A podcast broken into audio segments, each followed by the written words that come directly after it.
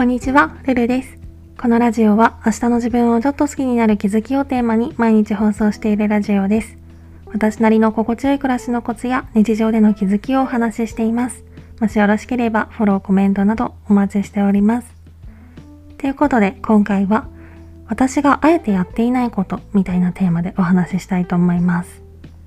私は心身ともにキャパオーバーにならないために一般的にはやるのが普通とか、もしくはやった方がいいって言われているものの中でも、あえてやらない選択をしていることが結構あったりするんですけど、例えば、職場でお昼ご飯を食べないとか、フルメイクをしないとか、なんかいろいろあるんですけど、その中でも食事関連の習慣は結構顕著かなと思っていて、私はかつては自炊をノルマのように捉えていたこともあったんですけど、今はご飯を炊くレベルの自炊もしないし、っていうか炊飯器も手放してしまったし、っていうかそもそもあんまりお米を食べないし、毎日の食事も基本1日1食程度で、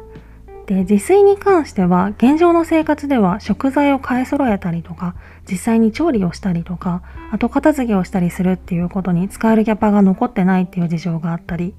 あと食事回数に関しては少し前までほんと2年以上かなにわたってストレス過食みたいな症状に悩まされていてもう食べ物を見ると食べずにはいられなかったりとか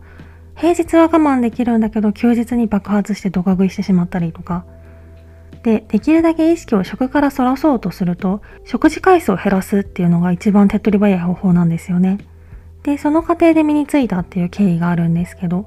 でも結果こっちの方が負担が少ない上、生活がうまく回るっていうことに気づいて以来、そのまま習慣になりました。